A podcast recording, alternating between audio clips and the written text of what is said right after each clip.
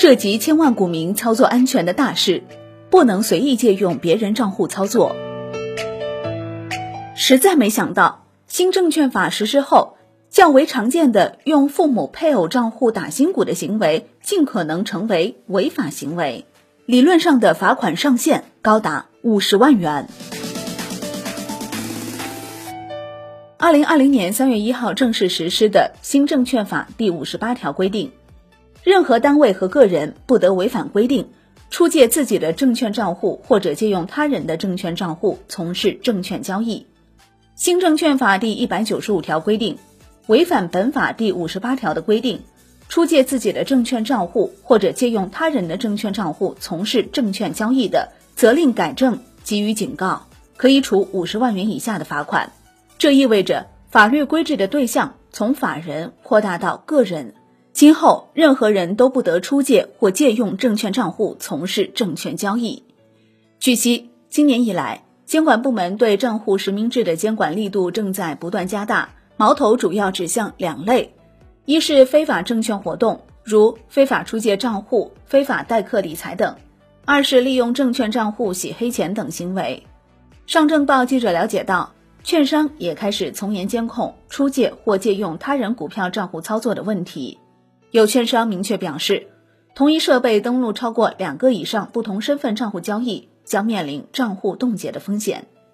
有不少投资者习惯使用自己以及父母、配偶的账户一块打新，他们认为将资金分散于多个账户同时打新，有利于提高打新的中签率以及收益率。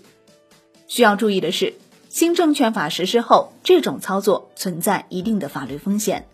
近期，某券商投资者反映，收到来自券商的通知，凡同一手机、同一电脑 MAC 地址。不得登录两个以上不同身份账户交易，超出将被系统自动预警冻结。据悉，已经有投资者账户因为存在上述情况被冻结。上证报了解到，券商对多账户的监控正在趋严，不同券商在具体落实时执行的标准有所差异。有券商表示，五个以上账户使用一设备将触发预警。还有券商表示，重点监控开户手机号码和实际交易手机号码不一致的情况。沪上某中型券商经纪业务人士告诉记者，现在通过后台监控系统就能自动监测出多账户通过同一 IP 发出委托的情况。如果是手机，账户数超过预警值将会进入重点关注名单；如果是电脑，考虑到局域网等原因，会根据账户数量、登录时间、频次等情况综合判断。据悉，一旦券商监测到多账户登录的情况，将会很快安排电话回访。如果回访不到账户正主，就会采取冻结账户等措施。很多投资者不免担心，借亲朋好友的账户操作会不会有法律风险呢？据悉，到目前为止，尚未出现因为使用家人账户被处罚的情况。不过，有律师表示，证券投资账户的实名制对保障证券市场账户信息真实性。维护市场秩序奠定了基础性作用，同时也对广大的个人投资者敲响了警钟，有必要立即纠正以往在亲友间随意借用账户买卖股票的不良习惯，更不能把账户出借给他人用以配资等业务，坚持用自己本人的账户依法理性投资，做个合法合规的投资者。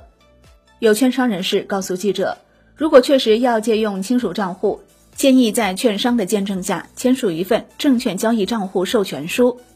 据悉，授权人可以是账户持有人的直系亲属，包括父母、夫妻、子女、兄弟姊妹，必须提供关系证明文件。授权范围可以包括买入、卖出证券等操作。好的，感谢收听，更多内容请下载万德股票客户端。我是林欢，财经头条，我们再会。